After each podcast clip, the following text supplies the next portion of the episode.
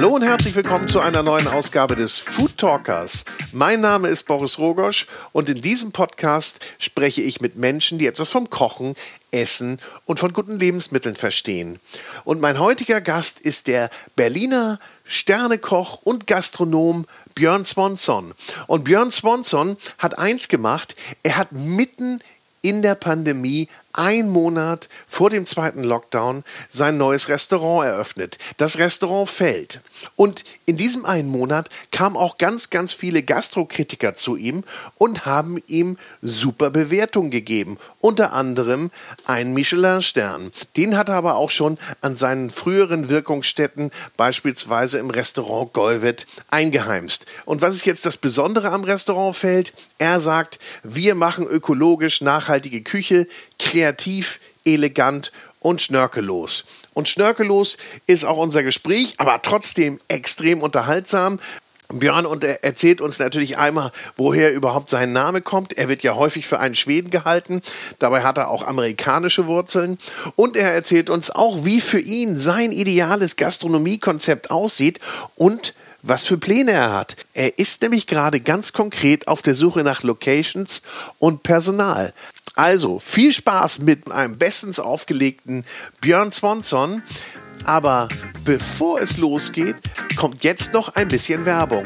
Und ich darf euch in die Welt der Cucinaria entführen. Die Cucinaria ist der Küchentempel, das Fachgeschäft für Küchenutensilien, Küchengeräte, Küchenmaschinen in Hamburg. Aber auch online werdet ihr natürlich fündig unter cucinaria.de. Insgesamt bietet die Cucinaria über 6000 Artikel an, aber das ist nicht alles. Sie bietet natürlich auch einen super Service, Top-Beratung und auch einen Werkstattservice. Sogar eine Messerschleiferei ist dabei. Und es gibt natürlich auch die angeschlossene Kochschule, wenn es denn mal wieder losgehen darf.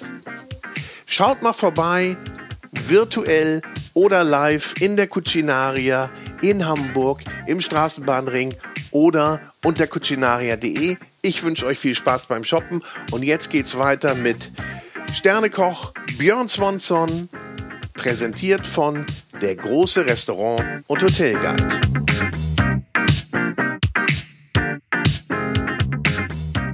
Herzlich willkommen, Björn Swanson. Ja, freut mich sehr, dass ich dabei sein darf. Ja, grüß dich, mein Lieber. Wie geht's dir heute? Sehr gut. Ja? Sehr gut, ja. Noch ein bisschen müde, bisschen zerknirscht von gestern Nacht, aber ansonsten Du siehst super. komplett entspannt aus.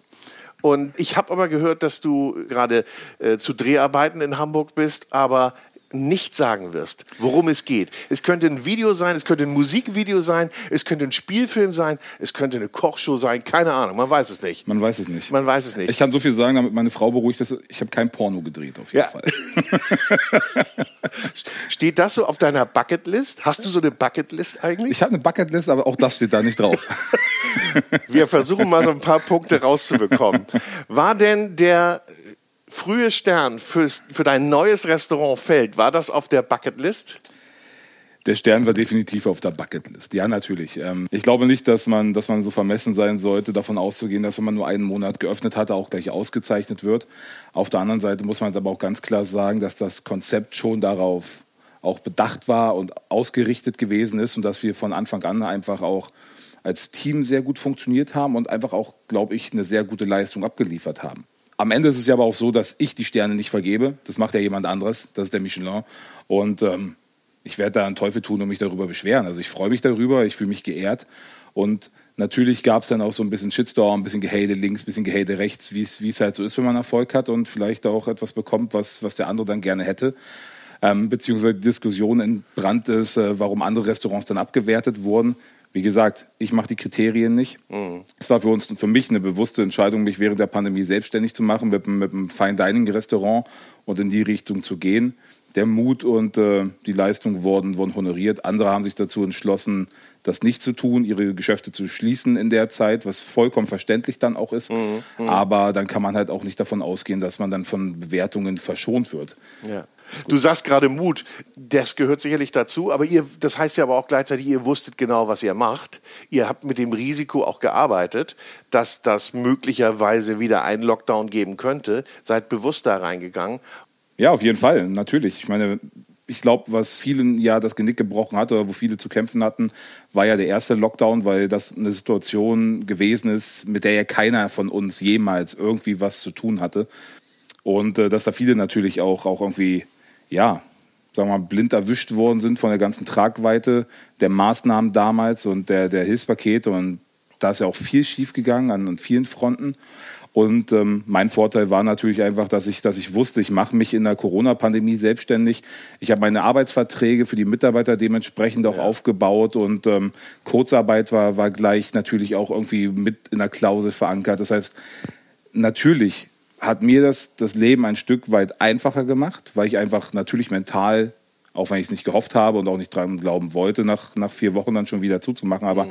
natürlich hat es, hat es im Vorfeld, ähm, war es Thema ja, auch bei der Geschäftsgründung. Und ähm, da kann ich natürlich nicht sagen, äh, oh, ja, habe ich jetzt nicht mit gerechnet. Ja, das wäre das wär ein bisschen, also da wäre ich naiv, dann wäre ich ziemlich dumm und dann, keine Ahnung, wäre ich wahrscheinlich auch ein schlechter Unternehmer. Ja, und auch wenn wir so eine Pandemie noch nicht hatten, bist du ja, dann kann man ja auch mal sagen, schon ein bisschen länger im Geschäft. Du hast ja schon das eine oder andere gesehen und weißt ja auch, wie es funktioniert. Du hast ja eine ganz gute Track Record und bist ja auch nicht Ersttäter mit dem Stern fürs Feld, sondern das hast du ja schon zweimal hingelegt. Und auch ja in dem vorherigen Restaurant im wird ja auch relativ fix. Ne? Glaube ich, nach sechs Monaten warst du dann auch schon da genau. oder ihr ausgestattet. Richtig, richtig. Klar, ich meine, ich mache ja den Beruf nicht erst seit vorgestern und ich habe vorher auch nicht Friseur gelernt und bin immer spontan in die Gastronomie umgeschweift, sondern das ist mein Handwerk, das ist mein Leben. Ähm, damit beschäftige ich mich eigentlich seit ich, äh, seit ich 19 bin, durchgängig in, in rauen Mengen, auch äh, in Form von äh, vielen Stunden. Und klar, ich wusste, was ich tue. Also wenn ich jetzt sagen würde, es war ein, war, ist ein Zufallsprodukt meine Arbeit, dann, dann würde ich mich definitiv unter Wert verkaufen. Also ich habe schon immer einen sehr detaillierten Plan davon, was ich erreichen will, wo ich hin will. Und ähm, sicherlich kommt uns oder ist mir zugute gekommen, auch dass ich halt einen Namen habe, dass ich schon bewertet gewesen bin und dass man dadurch ähm, ja auch, auch klar vielleicht auf der Agenda der, der Guides dann gewesen ist. Vollkommen zu Recht aber auch, muss man ja sagen, ohne das arrogant klingen lassen zu wollen. Aber ich kenne viele Kollegen, die mich dann noch angesprochen haben, wie das, wie das sein kann. Ich so, naja, habt ihr den Michelin denn mal eine E-Mail geschrieben? Habt ihr dem Gusto denn mal eine E-Mail geschrieben? Weiß irgendjemand, dass ihr da seid, dass ihr aufgemacht habt? Ja, vielleicht schwimmt der einfach unterm Radar und die, die haben das so nicht, so nicht mitbekommen. Naja, und so viele Neueröffnungen gab es ja nun auch nicht, oder? Naja, das, das kommt noch hinzu. Und ich habe ja einen sehr, sehr guten Freund oben, oben an der Küste, der Tom Wickbold. Wir haben eigentlich zur selben Zeit das Restaurant aufgemacht und er hat zur selben Zeit jetzt auch seinen Stern gekriegt. Ja. Und auch da muss man sagen, vollkommen zu Recht, weil er einfach einen geilen Job gemacht hat, weil er sein Konzept darauf ausgelegt hat und weil da einfach viel Leidenschaft, Herzblut, aber auch unternehmerischer Mut ja hintersteckt, sich in so einer Zeit selbstständig zu machen und nicht mit einer Currywurstbude oder etwas, was du vielleicht auch gleich dann to go danach anbieten kannst, weil das eher, sagen wir mal, mhm. vom, vom Niveau eine Schippe, Schippe darunter ist, sondern halt mit einem Fine Dining Restaurant in, in diesen Zeiten.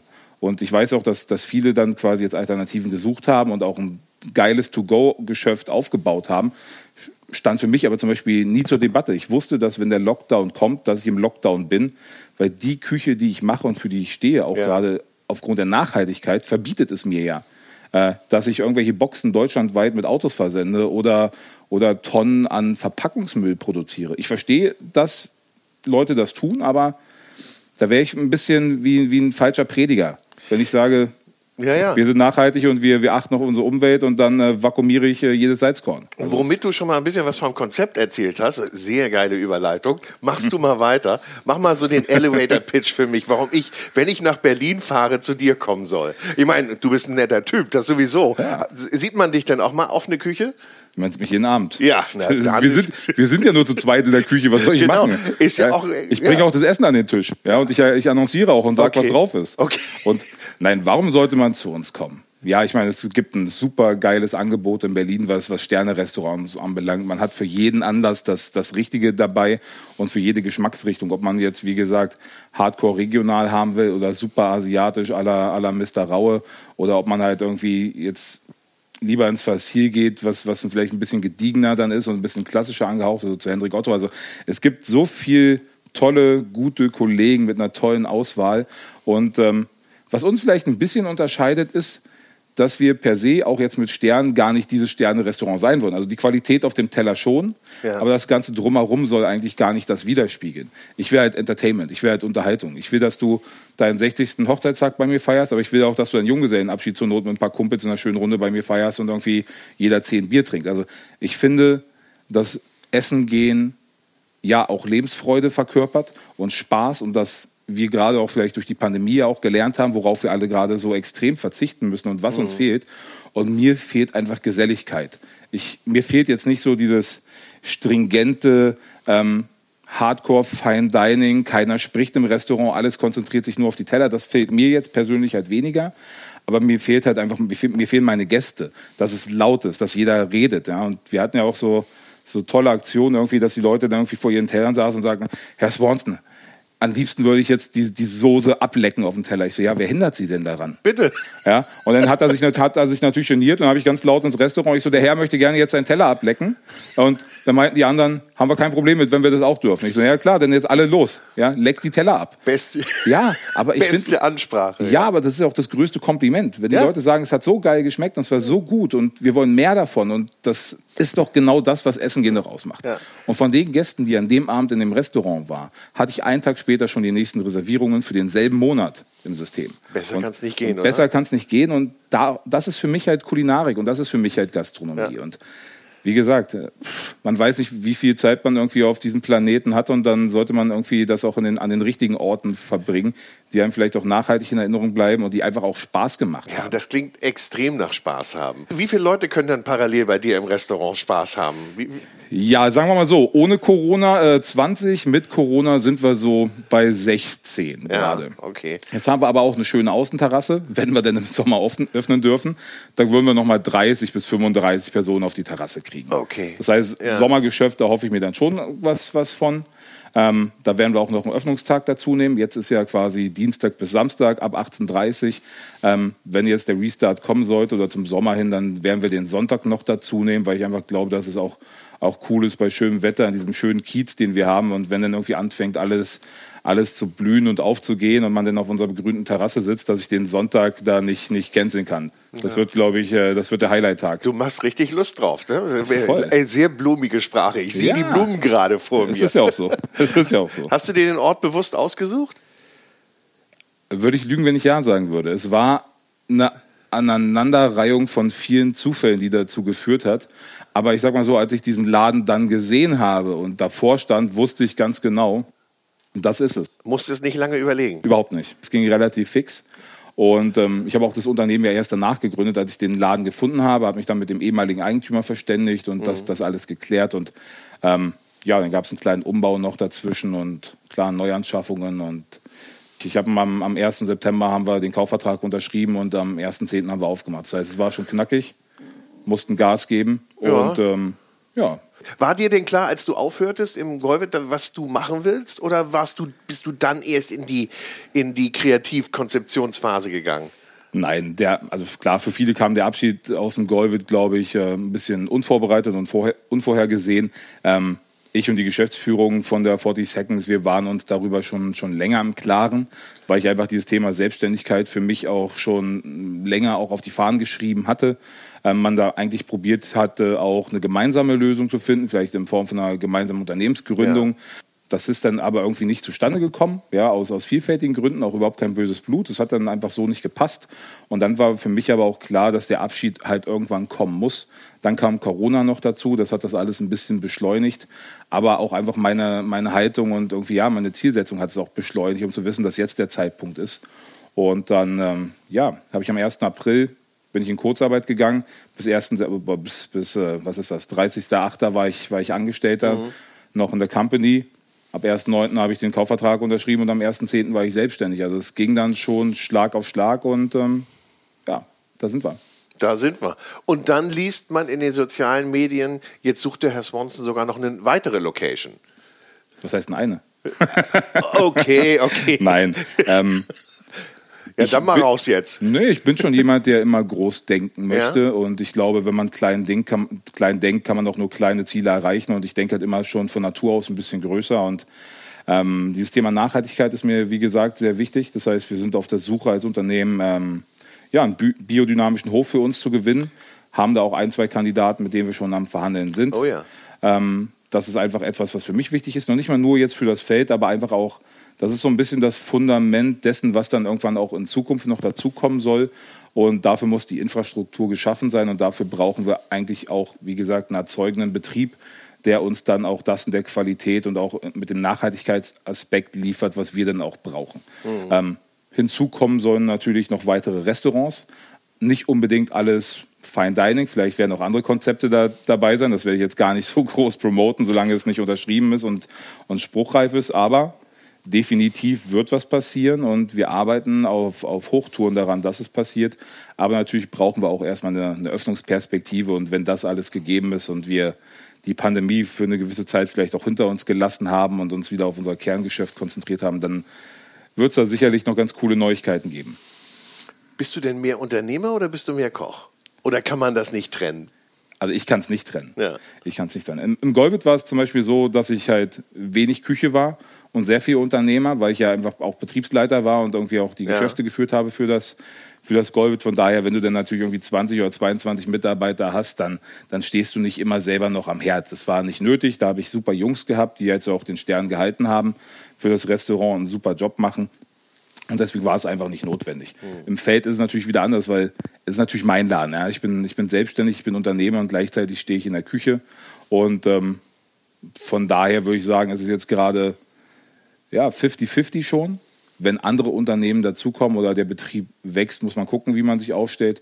Aber mittlerweile bin ich auch eher an dem Punkt, dass ich sage, ich würde einen Geschäftsführer einstellen, damit ich mich eigentlich eher weiterhin aufs operative Geschäft und auf die, auf die Läden konzentrieren mhm. kann und nicht irgendwie zwölf Stunden am, am Rechner sitzen muss. Das war schön, mal mitzumachen, drei Jahre. Das, das hat mir auch gut getan und das hat auch irgendwie meinen Verstand geschärft und meine Fähigkeiten in dem Bereich. Macht ja nicht blöder, ne? Macht ja nicht blöder, ja, ja. wenn man sich auch vielleicht ein bisschen betriebswirtschaftlich im Vorfeld äh, ja, weiterbildet und, und weiß, was da auf einen zukommt dann. Exakt, ja. ja. Und ähm, ja, dementsprechend würde ich das aber in Zukunft, glaube ich, dann eher in andere Hände geben, jemand, der das hauptberuflich auch macht weil ich habe dann keine Lust, äh, im Büro zu sitzen und dann irgendwann um 19 Uhr die Restaurants abzufahren und mich blicken zu lassen, sondern dann, dann will ich auch schon gerne in den Läden präsent sein und, und die Leute sollen ja auch ähm, ja, eine Verbindlichkeit spüren, indem sie wissen, dass, dass der Swanson auch da ist. Naja, und so wie du das schilderst, so wie du das auch gerade vom Restaurant geschildert hast, brauchst du das ja auch. Du musst ja auch da sein. Das ja. gibt dir ja auch. Ja, natürlich. Ich Kraft, liebe das ja. ja. Ich, liebe, ich liebe den Gästekontakt und das ist so irgendwie auch das, was mir zurzeit wirklich am meisten fehlt. Also klar, auch in der Küche stehen mit, mit jetzt mein, ich habe jetzt zurzeit, wie gesagt, wir sind zu zweit in der Küche. Ich habe da Eski, super cooler Junge, 22 Jahre alt, hat im JNR in, in Kopenhagen ja, gelernt. Okay. Also schon, ja, schon eine Rakete in dem Alter. Und äh, ja, das fehlt mir natürlich auch.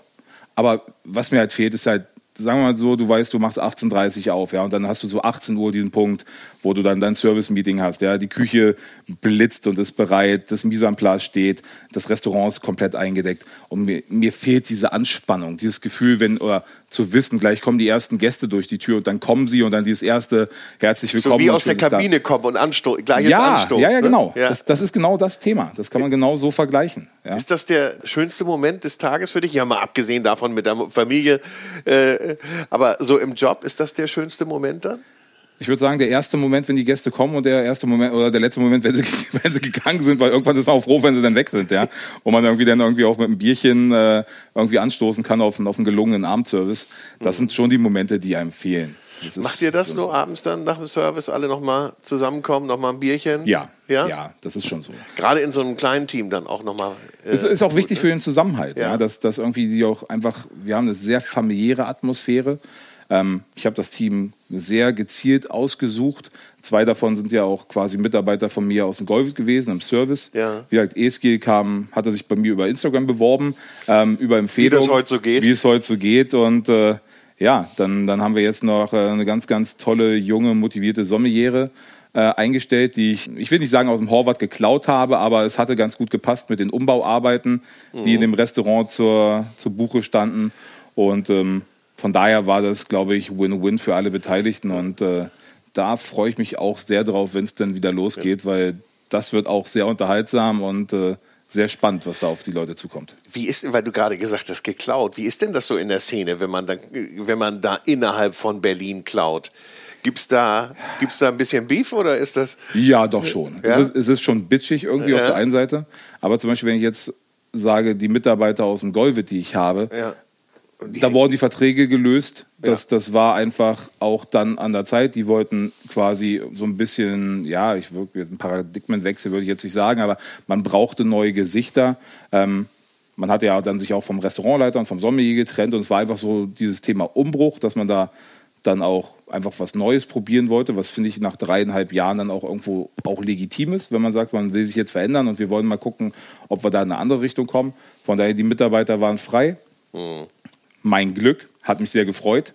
Wie gesagt, bei, bei Sharin, der Sommeliere, ist es halt so, dass der Vertrag ausgelaufen ist. Das heißt, ich habe niemanden geklaut. Ich habe gut verhandelt, ich habe sie schmackhaft gemacht, sie hatte Lust drauf. Hat ja auch noch unterschrieben, bevor wir den Stern hatten. Ja, das heißt, sie freut sich gleich doppelt. alles, alles richtig gemacht.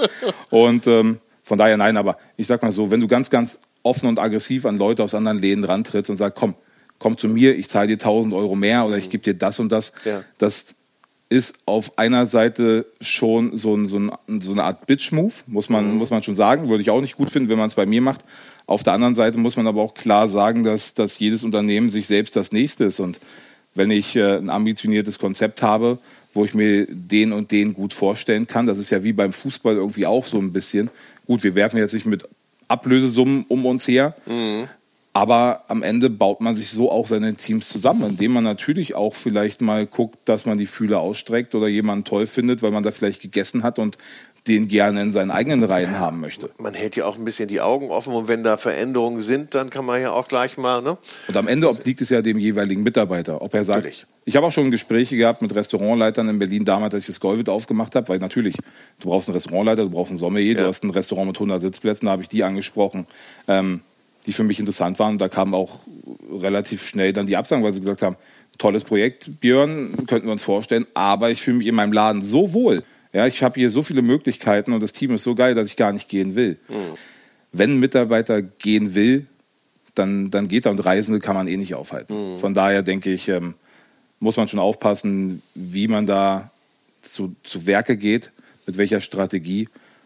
Aber wie gesagt, darüber hinaus Ja, ja. obliegt immer den, den Mitarbeitern, um zu entscheiden, wie so. Wie Aber du kennst den Markt natürlich gut in Berlin. Du hast ja die meiste Zeit deines Schaffens in Berlin verbracht, wenn Ja. ich das so richtig überblicke. Könntest du dir vorstellen, auch woanders hinzugehen? Oder ist Gastronomie in Berlin einfach so gut, dass du sagst, ich gehe nicht, würde nie in eine andere Stadt gehen? Ah, das ist schwierig. Ja, irgendwie jetzt als, als Papa von zwei Kindern, äh, wo das erste jetzt zur Schule geht, ist der Zug eigentlich, eigentlich abgefahren. Also mein Lebensmittelpunkt ist Berlin und wir leben in Brandenburg. Ähm, von daher ist das einfach, das ist die Blase, in der ich, in der ich bin und in der ich mich bewege. Ich hätte schon noch Lust und Motivation, irgendwann mal im Ausland was auf die Beine zu stellen, weil ich einfach auch viele Freunde habe, die international arbeiten, die mittlerweile auch 15 oder 20 Restaurants haben. Da habe ich einen guten Freund, der das macht, äh, weltweit. Das, das ist schon irgendwo interessant. Das heißt aber auch, dass man natürlich sein komplettes Leben umstellen muss. Und ich freue mich auch über die freie Zeit, die ich habe. Ich freue mich über die Zeit mit den Kindern und der Familie, die ich habe. Und ähm, dementsprechend steht es aktuell überhaupt nicht zur Debatte. Aber wenn die Kinder vielleicht irgendwie vielleicht 12, 13, 14, 15 sind und dann irgendwann auch vielleicht reisen können.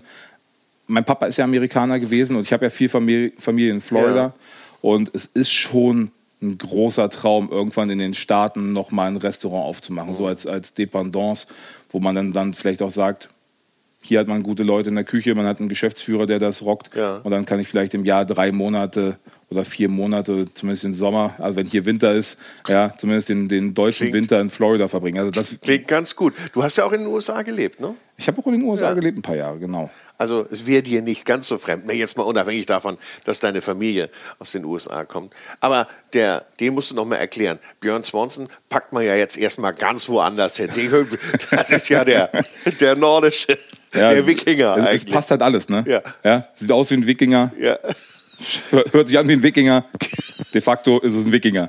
Ähm, Aber hast du den aus skandinavische Wurzel? Ja, Ja. natürlich. Der, der Name verrät es ja schon ein Ja. bisschen. Äh, die Familie ist irgendwann um 1860 halt äh, von Malmö in Schweden in die Staaten emigriert, hatte, um sich die Einreise zu erleichtern, ein bisschen getrickst und den Namen geändert. Ja. Das heißt, man hat auf einmal seine Papiere verloren und bei der Einreise hieß man nicht mehr, nicht mehr Svensson mit VE, sondern hieß dann Swanson. Ja. Und äh, ja, so, so sind die Swansons in den Staaten gelandet. Ähm, erst in Chicago und dann haben sie sich von daher, also mein Opa, quasi in Chicago dann geboren und ähm, war, war ein junger Medizinstudent, als der, als der Zweite Weltkrieg ausgebrochen ist, hat ja. sich dann freiwillig zur, zur 101. Airborne gemeldet, war auch Fallschirmjäger, ist auch, wie gesagt, so ein bisschen Soldat James Ryan-mäßig äh, in der Normandie als Fallschirmspringer okay. gelandet am D-Day. Hat auf dem Fronturlaub dann irgendwann äh, im, im zerbombten London ähm, meine, meine Oma aus Trümmern befreit. Ach, äh, da war also sie, die ist Engländerin dann? Die ja, ist Engländerin, ja, genau. Ja. Meine Oma kommt aus London. Ähm, ja, dann haben sie sich verliebt, sind in die Staaten ausgewandert. Er war danach noch in Korea und in Vietnam auch, also drei, drei Kriege durch, was, äh, seinem, Gemüts, Paket dann, ne? was seinem Gemütszustand äh, offen und ehrlich gesagt nicht so ganz gut getan hat. Okay. Ähm, genau, haben, haben elf Kinder gekriegt, eins davon mein Papa und dann ist mein Papa halt wiederum ein, in den 70ern als, als GI nach Berlin gekommen und hat meine Mutter kennengelernt. Und warum meine Mutter mich unbedingt Björn nennen wollte, das, das weiß nur sie. Sie fand den Namen schön. Sie konnten sich auf keinen Namen verständigen. Er war dann im Manöver. Das heißt. Er konnte nicht mitreden. Er konnte nicht mitreden und äh, ja, am Ende ist Björn, Björn Norman Mark Swanson bei rausgekommen. Passt ja gut zusammen. Es passt ganz ja. gut. So, und was bedeutet jetzt Feld? Mit AE? Ja, eigentlich wird ja Feld in der schwedischen Variante mit Ä geschrieben und heißt halt der Acker oder das Feld. Ja. Ähm, ich habe es ja, Golvet ist ja auch schwedisch. Mhm. Ich habe mir natürlich irgendwann einen Gag draus gemacht, zu sagen, du heißt Björn Swanson, dann, ja. dann machst du halt auch Skandinavisch. Ja. Nicht unbedingt auf dem Teller. Also ich würde jetzt nicht sagen, dass ich irgendwie New Nordic Cuisine mache oder sowas. Also das, das nicht.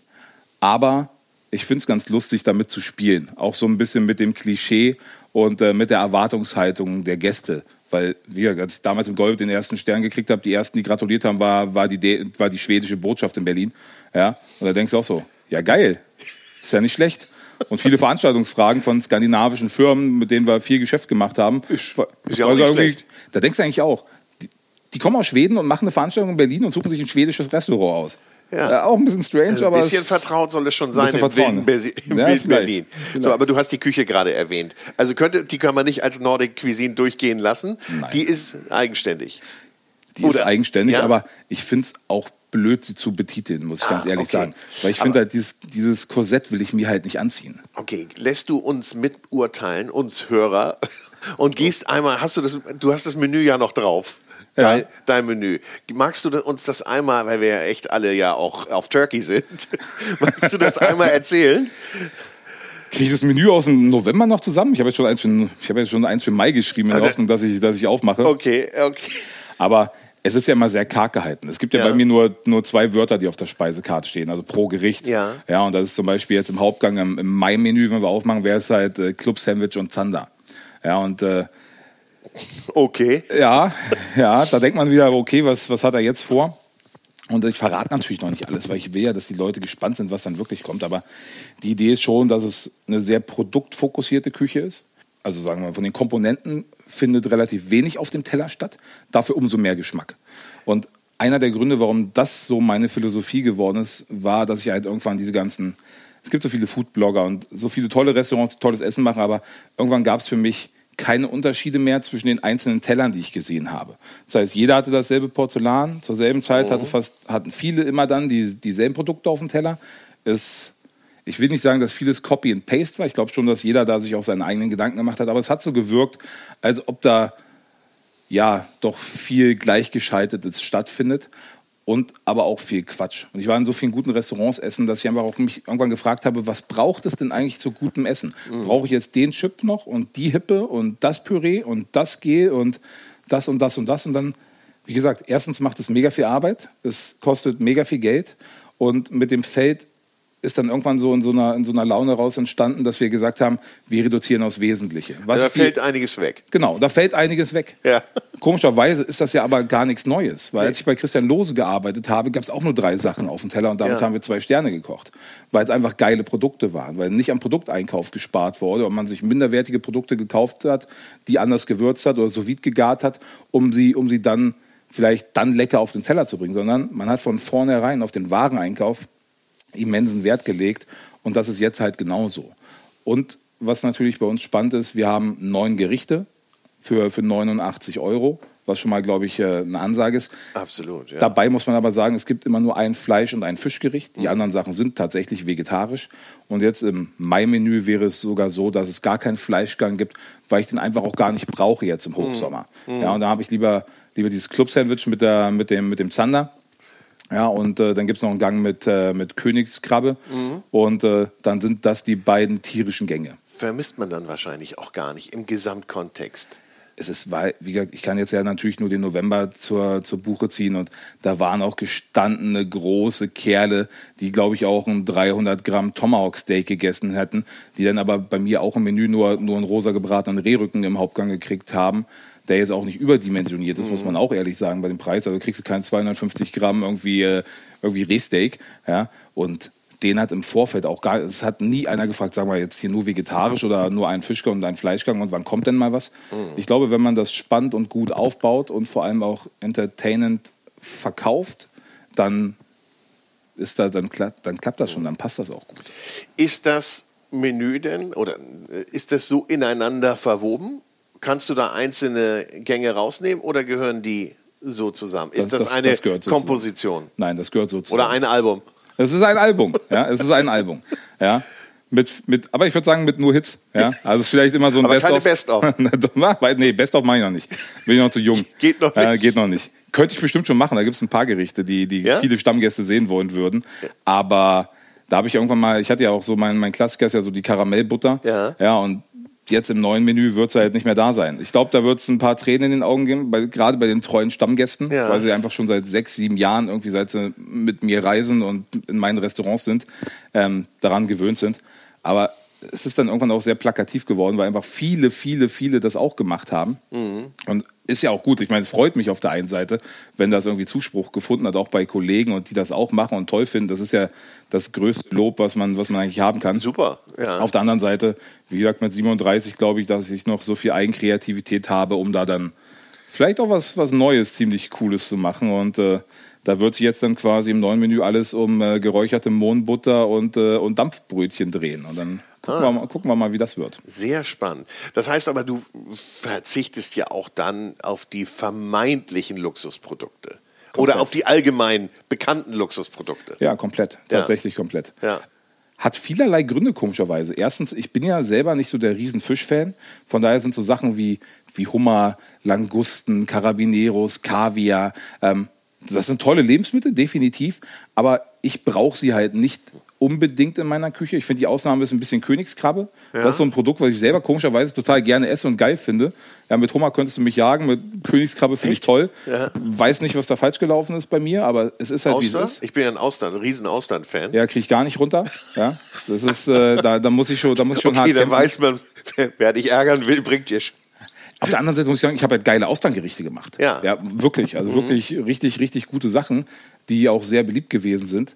Aber wie gesagt, mit dem Feld ohne das jetzt zu dogmatisch zu betreiben. Also wenn du zu uns kommst, dann ist es, ist es regional und es ist nachhaltig. Aber ich will nicht, dass das irgendwo großartig irgendwie äh, promoted wird, sondern für mich geht es in erster Linie immer, immer um den Genuss auf mhm. dem Teller und im Restaurant. Und ich will nicht der sein, bei dem man belehrt wird. Es gibt ja diese Restaurants, ähm, die auch tolle Auszeichnungen haben, die gut bewertet sind, die aber diesen extrem dogmatischen und belehrenden Ansatz auch haben. Wo du dich ja dann schlecht fühlst, wenn du in deiner privaten Welt dir irgendwann mal vielleicht irgendwie auch äh, ein australisches Rinderfilet kaufst oder ja, US-Beef okay. kaufst oder vielleicht irgendwie äh, kein Süßwasserfisch aus Brandenburg, sondern halt äh, ein Steinbutt. Und es gibt diese Restaurants, es gibt die Fangemeinde dieser Restaurants, die das toll findet. Meins ist es halt persönlich nicht, weil ich einfach nicht gerne belehrt werde. Ja? Für mich geht es um den Genuss und um den Spaß am, an dem Abend. Und da will ich nicht immer hören, du, du, du und da, da, da, sondern. Das heißt, ihr erklärt aber auch nicht, wo jetzt dieses einzelne Produkt herkommt, von welchem Wenn der Hof, Gast fragt, von welcher Kuh bzw. von welchem Acker. Eigentlich nicht. Nee. Also wir schreiben es ja auch nicht auf die Karte. Ja, eben. Ähm, mhm. Wenn die Gäste fragen, das war geil, wo, wo bezieht ihr das her, mhm. dann, dann sagen wir das natürlich. Aber es gibt auch Restaurants, wo ja mittlerweile überall dann draufsteht, ja, und Butter von dem und Hühnchen von dem und Fleisch von dem und Fisch von dem, von dem Boot, vor der Insel, von dem Fischer, der es mit seinen Händen quasi rausentrissen hat, dem Meere. Und ähm, also bei euch ist das auch so, nur ihr redet nicht darüber und es ist Understatement. Ja, wie gesagt, wir konzentrieren uns aufs Wesentliche. Ja. Und dazu gehört, dass wir nicht zu viel schwafeln. Mhm. Und letztendlich muss man ja fast sagen, es ist ja eigentlich, sollte ja eigentlich klar sein, dass man das beste Produkt besorgt, oder? Und sollte, man, ja. Sollte, oder? Sollte. Passiert aber nicht. Ich würde sagen, nicht bei allen. Weil mhm. viele halt, glaube ich, ähm, eher der Erwartungshaltung ihrer Gäste hinterherjagen und denken, sie müssen das jetzt so machen, weil ihre mhm. Gäste das erwarten und sich gar nicht mehr trauen, was anderes zu machen, weil sie Angst haben vor den Konsequenzen, dass vielleicht Gäste wegbleiben. Mhm. Ich glaube, egal was du machst und wenn du gut kochst und wenn du es gut vermarktest, dann kommen halt zur Not neue Gäste. Vielleicht sogar Gäste, die man lieber hat, als die, die vorher da waren. Und da muss ich halt ganz klar sagen, dass man irgendwann halt für sich die Entscheidung treffen muss, wo man halt hin will. Ähm, und klar, bei mir dreht sich alles um das Produkt. Aber ich will halt keine Gastronomie für 5% unserer Bevölkerung machen, sondern eigentlich, wenn es nach mir ginge, würde ich gerne für 95% eine machen. Das ist utopisch, muss man mir nicht sagen. Ich weiß, dass das auch 89 Euro für ein Menü für viele Bevölkerungsschichten äh, viel zu teuer sind. Klar, das, das ist so. Aber mit 89 Euro spreche ich auf jeden Fall eine breitere Kundschaft an, als wenn ich 189 Euro für das Menü nehmen würde. Und diese Gäste sind mir auch sehr lieb und herzlich willkommen.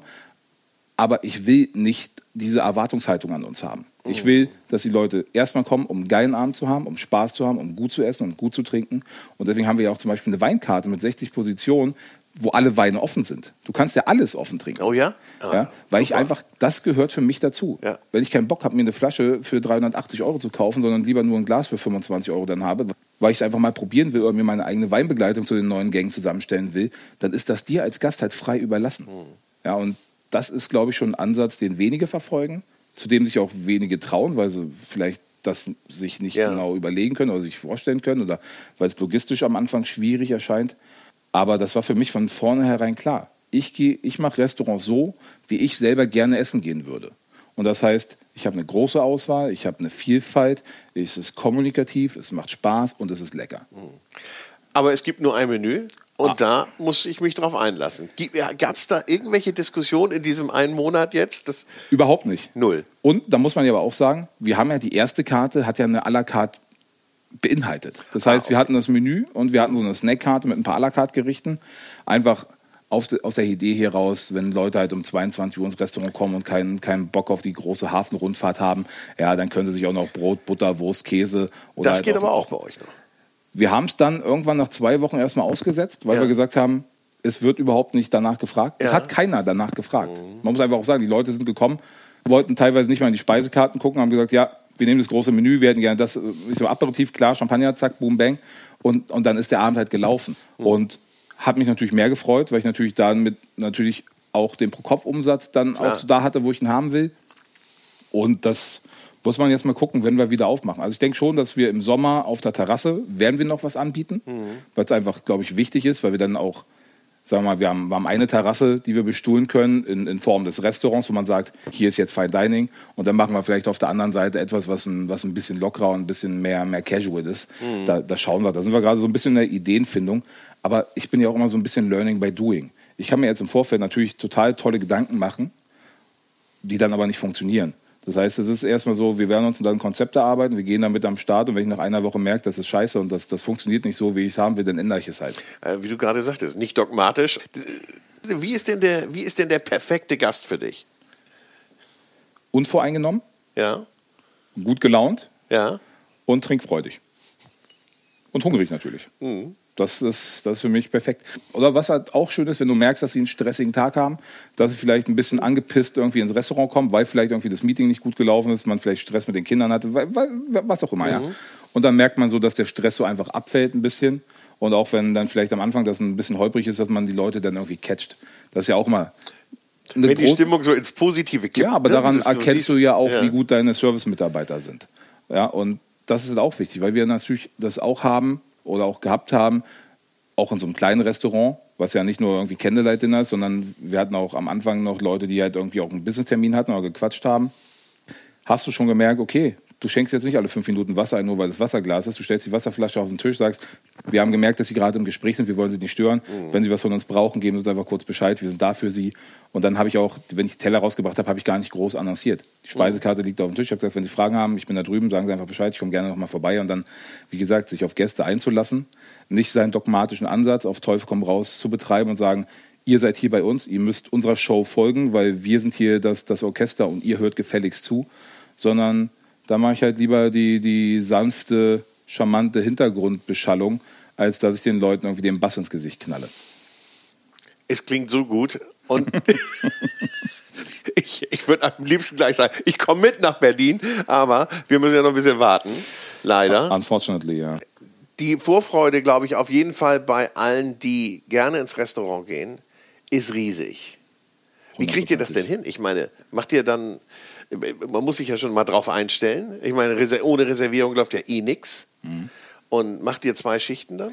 Kriegt ihr das hin? Äh, will ich nicht. Willst will du nicht? nicht? Nein, war am Anfang, als, bevor wir aufgemacht haben, auch große Diskussionsrunde. Können wir das? Wollen wir das? Natürlich wirtschaftlich will ich es.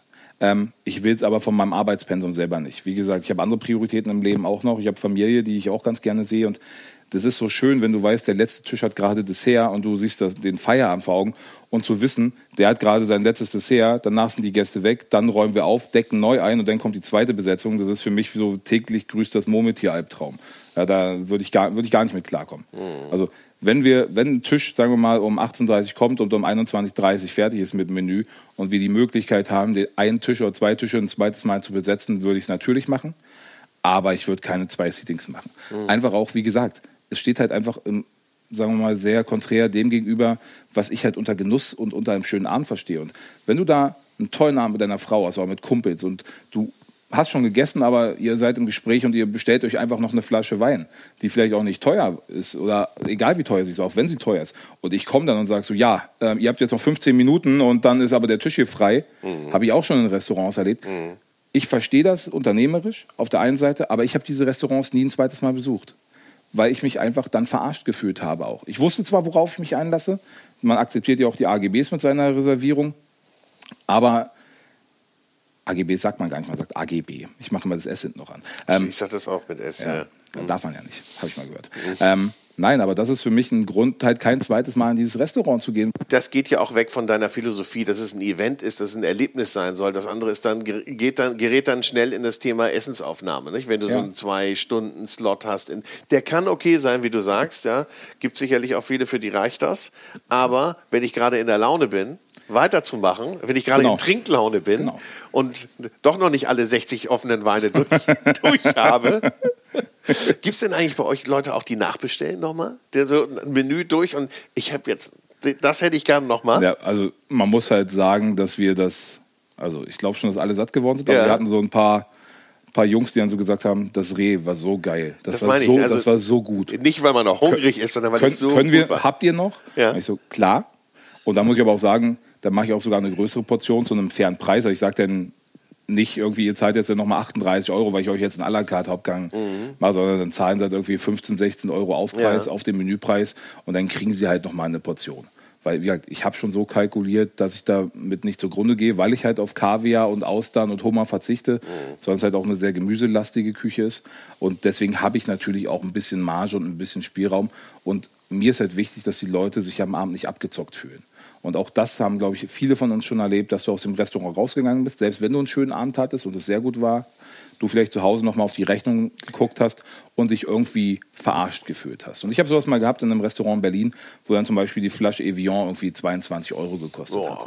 Und wenn, ich meine, weißt du, keiner, du hast einen Hochzeitstag oder du hast einen schönen Abend, ich meine, du fragst ja nicht, wie teuer ist bei ihnen das Wasser. Nee. Wenn du dann aber rausgehst mit einer Rechnung von 88 Euro äh, für vier Flaschen Wasser zu zweit, dann fühlst du dich halt schon verarscht. Und wenn dann irgendwie der Aperitif, irgendwie so ein Standardglas äh, Champagner Rosé irgendwie dann 49 Euro gekostet hast, ja, dann denkst du so, du bist im falschen Film und dann gehst du halt auch kein zweites Mal hin. Ja, vor allem, wenn du die Auswahl hast. Ja, und bei ja. mir ist halt so, wir, wir haben so eine Britta-Filteranlage. Berlin ist ja bekannt für, für super qualitatives Leitungswasser. Ja. Die wird gefiltert, gibt es mit Sprudel, Medium und, und ohne. Kostet 4,50 die, die Flasche. Ja, und damit, glaube ich, haben wir von den Sterne-Restaurants fast mit die günstigsten Wasserpreise. Und auf der anderen Seite natürlich wieder Thema Nachhaltigkeit. Äh, wir erzeugen keinen Müll. Wir erzielen, erzielen kein CO2 oder fördern das halt nicht, indem irgendwie unser, unser Wasser aus Bayern erstmal in Berlin angekarrt werden muss, mhm. sondern es ist halt da. Und das machen wir zum Beispiel beim Bier genauso, indem wir mit einer Brauerei, Brewdog, irgendwie aus Berlin zusammenarbeiten. Das wird in Berlin in Marienfelde bei uns gebraut. Mhm. Ähm, Jetzt wird sogar nur für uns ein Bier gebraut. Da haben hey. wir letzte Woche äh, getestet. Das heißt, es gibt dann die Feld Signature Edition so ein bisschen, ähm, was, was ziemlich cool ist. Und ähm, ja, so, so bauen wir das halt auf.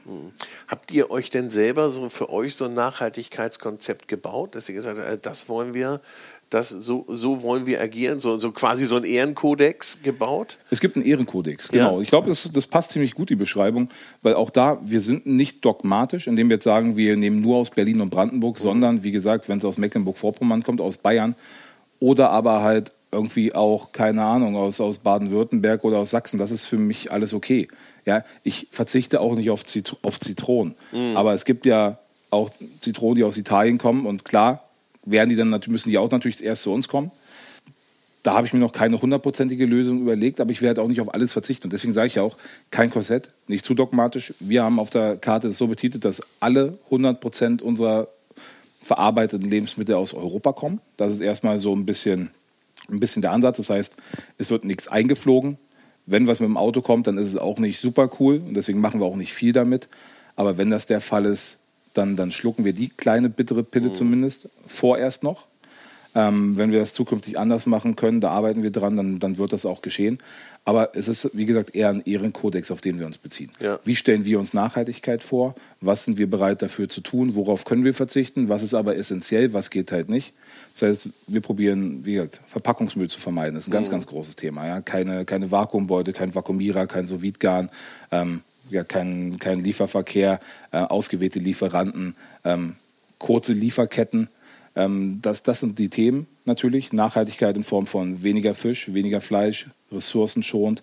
Äh, ich finde es immer lustig, wenn Kollegen sagen, ja, wie kochst du? Ja, ich koche saisonal und regional. Ist für mich gesunder Menschenverstand. Wenn du nicht saisonal und regional kochst, bist du, bist du blöd. Mhm. Also das soll mir jetzt verziehen sein. Aber wenn du in der Schweiz bist, in einem Sternerestaurant und du dir deinen dein Hirsch aus Neuseeland kaufst, weil du den geiler findest als den Hirsch, der bei dir irgendwie durch die Wälder rennt, dann bist du dämlich. Ich muss es halt, tut mir leid. Das ist, ja, ja, wie viele sagen, wie, und du ja auch, also saisonal und regional ist eigentlich ein Standard, ja? So, es, soll, es sollte ein Standard sein. Ja. wenn man unsere, unsere Großeltern fragt, oder selbst als ich meine Lehre angefangen habe, da wären wir nie auf die Idee gekommen, etwas anderes zu machen, weil es einfach, du hast halt keine Erdbeeren im November gekauft. Du hast Erdbeeren in den Wochen gekauft, wo sie da waren. Mhm. Ja, und warum soll ich im Januar ein Dessert mit Erdbeere machen? Da mache ich halt was anderes. Ja. Und deswegen ja. gibt es ja auch die Jahreszeiten. Und da ist es mir manchmal, ich weiß nicht, woran es liegt, dass vielleicht ist es Bequemlichkeit, vielleicht ähm, fühlen sie sich von den Jahreszeiten in ihrer Kreativität beschnitten, dass sie sagen, irgendwie, sie stehen über, über den Gesetzen und über den Jahreszeiten. Auf der anderen Seite haben wir aber auch gesehen, wo das hinführt. Ja? Wenn, wenn alle irgendwie neun Gangmenüs haben, wo vier Gänge, vier Gänge Fleisch, vier Gänge Fisch und ein Dessert drin sind, weil es einfach keine Verhältnismäßigkeit mehr bietet. Und ich mhm. glaube, was wir ja auch in der Pandemie gesehen haben, wie sich die Ressourcen erholt haben, dass man, dass es Städte gab, wo man wieder blauen Himmel gesehen hat, dass es Fische in den Kanälen von Venedig gab. Also man kann ja sagen, was man will, aber der Welt hat es ja nicht schlecht getan. Nee, man hat zumindest mal gesehen, was man, passiert, ne, wenn genau. man sich etwas und zurückhält. Wenn wir uns jetzt alle mal überlegen, was passieren würde, wenn wir nur noch einmal die Woche Fleisch essen irgendwie und dafür aber was Gutes, was irgendwie artgerecht gezogen wurde, wer weiß, was aus dieser Welt werden könnte. Ja? Siehst du denn die Gastronomie da als Vorreiter auch? Um Unbedingt. Das, ja? Unbedingt. Wir sind normal, also erstens haben wir die mediale Präsenz, um Dinge zu ändern und anzusprechen viele Köche, wenn du siehst, wie viele Follower die mittlerweile haben, wie groß die Netzwerke sind, äh, wie viele Mitarbeiter in der Gastronomie beschäftigt sind. Wenn da die Betriebe vielleicht auch an sich anfangen würden zu arbeiten und ihre Mitarbeiter besser zu schulen ja. und das auf ihre Gäste transportieren, die Gäste das mit nach Hause nehmen, weil sie es toll fanden, nicht zu dogmatisch, nicht, nicht belehrend, sondern einfach aus Überzeugung dann vielleicht auch und das dann wieder in ihre bekannten Kreise transportieren, dann ist es schon so ein Feuer, was wir entfachen können, was sich dann auch ausbreiten könnte und was sich auch ausbreiten sollte. Und ich sehe es im wenn ich überlege, damals mein Schwiegervater, weil sieben, sieben Tage die Woche Fleisch, ja. strammer Kerl aus Brandenburg. Der Teller konnte nicht groß genug sein, die Fleischportion riesig. Wie sich das geändert hat in diesen, in diesen 15 Jahren, wo wir uns kannten, auch ja. bei meiner Mutter, wie okay. sich Kulinarik bei Leuten geändert hat, die vorher damit keine Berührungspunkte hatten, die ganz, sich ganz anders ernährt haben. Und deswegen, also wenn man sagt, man hat als Gastronom keinen Einfluss darauf und uns sind die Hände gebunden und unsere Gäste machen eh, was, was wir wollen, dann ist es Resignation und dann ist es Aufgabe und dann finde ich, das ist das schon etwas, was man jemandem auch vorwerfen kann und auch was verwerflich ist, weil es liegt nun mal in unseren Händen. Also man sollte sich natürlich da dieser Ver Verantwortung auch bewusst sein, die auch leben. Ne? Und ohne, und bei dir wieder wahrscheinlich jetzt mit dem Zusatz, aber bitte nicht dogmatisch, weil das ist ja irgendwie, klar, man muss da auch gucken, man muss da auch die Nuancen sehen. Es ja? ist ja wie bei Kindererziehung. Ja. Wenn du deiner Tochter sagst, Schatz, das darfst du nicht, was macht sie? Sie wird es trotzdem tun. Ja. Das heißt, du musst es ihr anders verklickern. Und dieses Dogmatische hat für mich halt dieses, diesen belehrenden Ansatz, mhm. mit dem ich zum Beispiel auch in der Schule überhaupt nicht klargekommen bin. Björn, du musst das jetzt so machen. Okay. Da war für mich so, wenn du sagst, ich muss, ich muss gar nichts. Bist gerne ja? zur Schule gegangen? Überhaupt nicht. Oh, das hört man so ein bisschen ich, raus. Ich habe die Schule gehasst. Und die Schule hat mich gehasst, muss man auch sagen. Na, dann war es ja okay. Es ja, war Win-Win, als ich gegangen bin. Ja.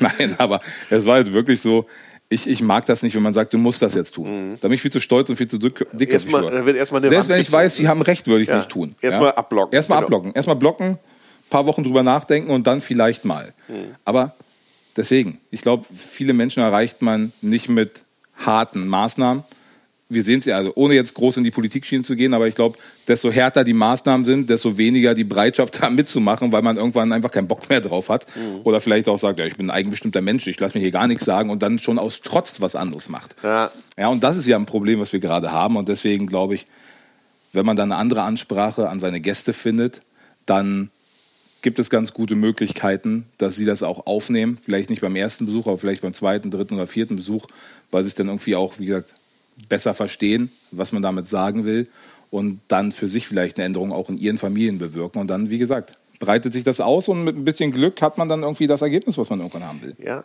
ja vor allen Dingen, wenn, wenn Sie es auf dem Teller erleben, was man daraus machen kann, ja, aus ja. einzelnen Produkten und wie reduziert und plötzlich, das war ja, was du vorhin sagtest, und Sie vermissen gar nichts. Ja? ja. Sie sagen eigentlich, oh gut, da war nur ein Stück, ein Fleischgang dabei. Ich würde sagen, jetzt in dem Menü, was wir hatten, hatte, hatte ich halt ein Gericht mit ge, gegrilltem Kürbis. Da gibt es so Berliner Miso. Dann haben wir den mit, also ja. erst kurz gegart, also in Scheiben geschnitten, kurz im Ofen gegart, dann so mit so einer mit der Miso-Paste, die noch ein bisschen anders abgeschmeckt, ein paar, paar Gewürze reingebracht, dann irgendwie abgeflammt. Dazu gab es äh, Ziegenjoghurt aus Brandenburg und dann habe ich halt äh, habe ich eine Fenchel-Essenz gekocht, aber in der ich halt wirklich so 20 Kilo Fenchel entsaftet habe, ja, einen Ansatz mit, mit, ein, bisschen, mit ein bisschen Wermut gemacht habe, mhm. ähm, mit ein bisschen Uso auch und ein bisschen, ein bisschen Knoblauch und Zwiebeln. Und dann habe ich halt diesen Fenchelsaft so von Gefühl, ja, wie gesagt, wahrscheinlich so von, von 10 Litern irgendwie auf 2 Liter runter. Ja. Und das hat, dann habe ich es geklärt und du hast halt, es sah halt aus wie, wie eine typische Tafelspitzbrühe-Essenz.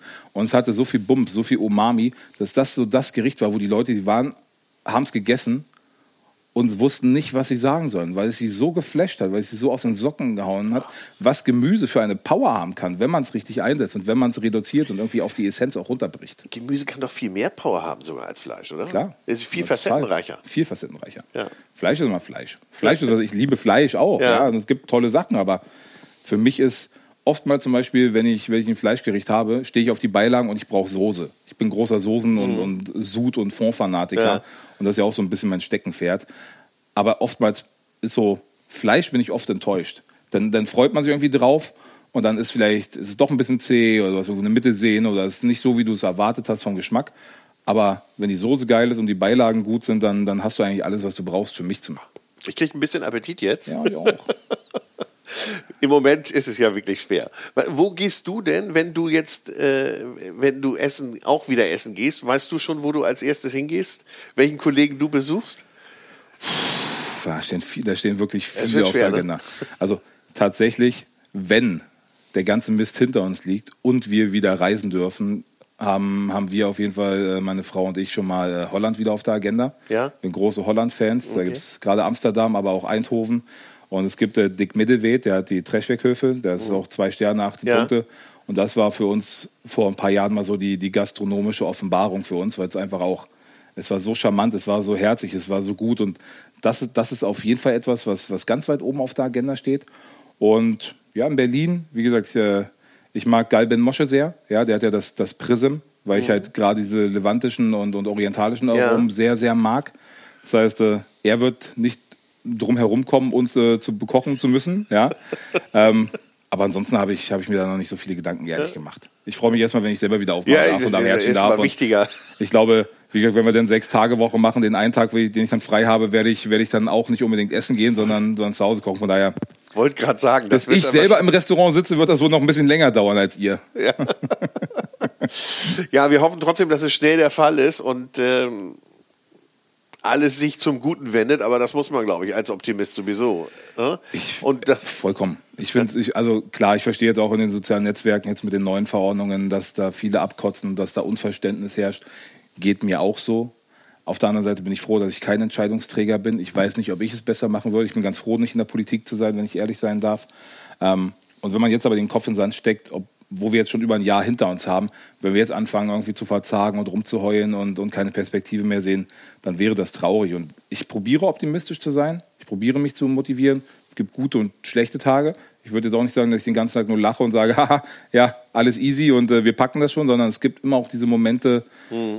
gerade wenn du keine Einnahmen hast und dann Rechnungen reinschwören, irgendwie so die, die monatlichen Betriebskosten und sowas, ja, wo man dann schon irgendwie dann auch mal eine Schweißperle auf der Stirn hat und sich nicht so ganz behaglich fühlt. Aber ich glaube, es gibt für alles eine Lösung und für alles einen Weg und jetzt haben wir schon so einen weiten Weg hinter uns und irgendwann muss der Scheiß ja zu Ende sein und dann, wie gesagt, glaube ich, dass der Konsum erst äh, voll, voll entbrennen wird und voll entfacht wird und dass die Leute, was du ja auch gesagt hast, wir sehen uns ja alle danach. Wir wollen wieder los. Kann ich eigentlich jetzt schon reservieren? Reservierungssystem ist offen, ja? unter, unter, Vorbehalt. Also okay. ich, ich also Leute daran, reserviert res, im Feld ja. unter Vorbehalt allerdings und äh, habt Björn Swanson im Auge, was da so noch passiert an Projekten. Unbedingt. Er ist ganz schnell, hat man ja gerade gehört. Das dauert manchmal gar nicht so lange, bis dann wieder was Neues kommt. Ich bedanke mich für dieses Gespräch. Sehr gerne, ähm, habe mich sehr gefreut. Vielen Dank. Und äh, ja, toi, toi, toi. Bis bald. Hau rein. Das war's mal wieder. Herzlichen Dank fürs Zuhören beim Food Talker, den du mit freundlicher Unterstützung des großen Restaurant- und Hotelguides hörst. Ein Guide für Gäste mit Informationen und Inspiration. Für Menschen mit Leidenschaft für kulinarischen Genuss. Ich wünsche, äh, ja, viel Spaß. Bis zum nächsten Mal. Tschüss.